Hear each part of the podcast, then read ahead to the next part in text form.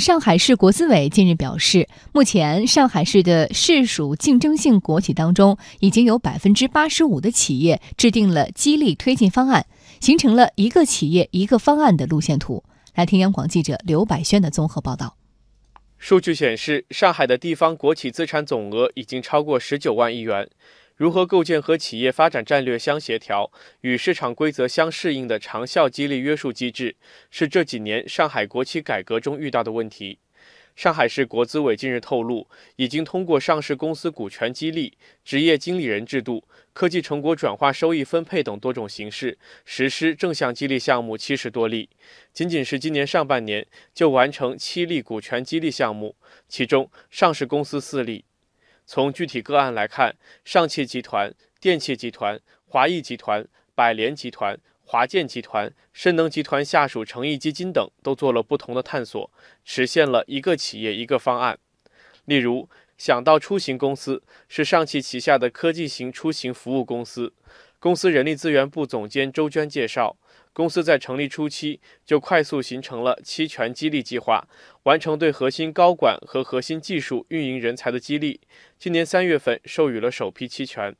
期权激励计划帮助公司在互联网行业和网约车行业有效吸引到核心人才，对于公司在产品设计和研发、大数据管理、城市运营等方面的经验积累上起到了非常重要的作用。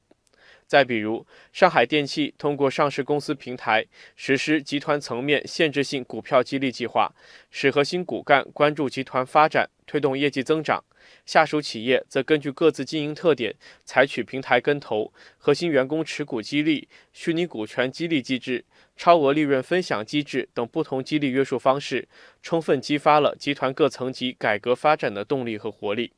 再来看一个案例。化工项目投资规模大，建设周期长，期间不可控因素多，又该如何做激励？上海华谊从二零一七年起实施重点项目核心团队风险抵押考核奖励制度，对每个重点项目明确考核范围、对象、指标及权利义务，实施考核分期兑现。今年有四个签约项目进入考核兑现期，四个重点项目都安全顺利推进。费用控制、建设周期及经济运行效果都达到预期目标。